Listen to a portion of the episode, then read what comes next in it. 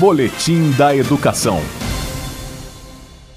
O novo Fundeb, Fundo de Manutenção e Desenvolvimento da Educação Básica e de Valorização dos Profissionais da Educação, vai ser votado na Câmara dos Deputados nesta segunda-feira, a partir das quatro da tarde, e também nesta terça-feira, no mesmo horário.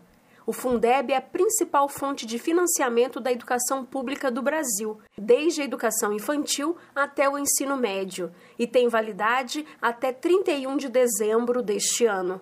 Sem a renovação do fundo, os especialistas em educação afirmam que vai ocorrer um caos no financiamento das escolas públicas, pois não haverá garantia de dinheiro para pagar desde professores e funcionários até o transporte escolar.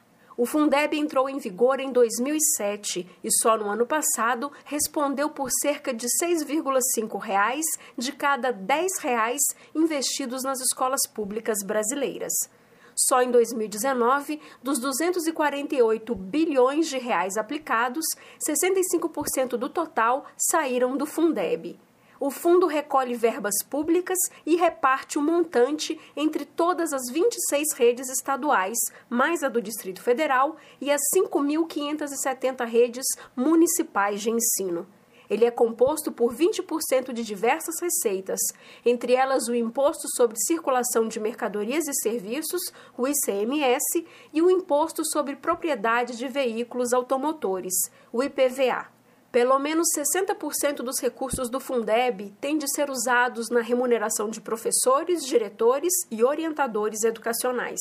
O restante vai para despesas de manutenção e desenvolvimento do ensino, como o pagamento de outros profissionais ligados à educação, a compra de equipamentos e a construção de escolas. A discussão sobre o Fundeb ocorre desde 2019 no Congresso Nacional e este é considerado o tema mais urgente da educação neste ano. A deputada e relatora da proposta de emenda à Constituição que trata sobre o assunto, Dorinha Seabra Rezende, já anunciou que vai propor o aumento da participação da União no fundo de 10% para um percentual entre 15% e 30%, dependendo da rede de ensino.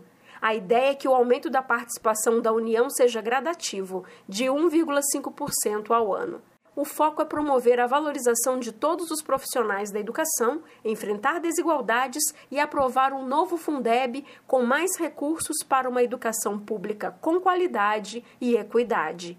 Jaqueline Pontevedra, da Secretaria de Educação, para a Cultura FM. Boletim da Educação.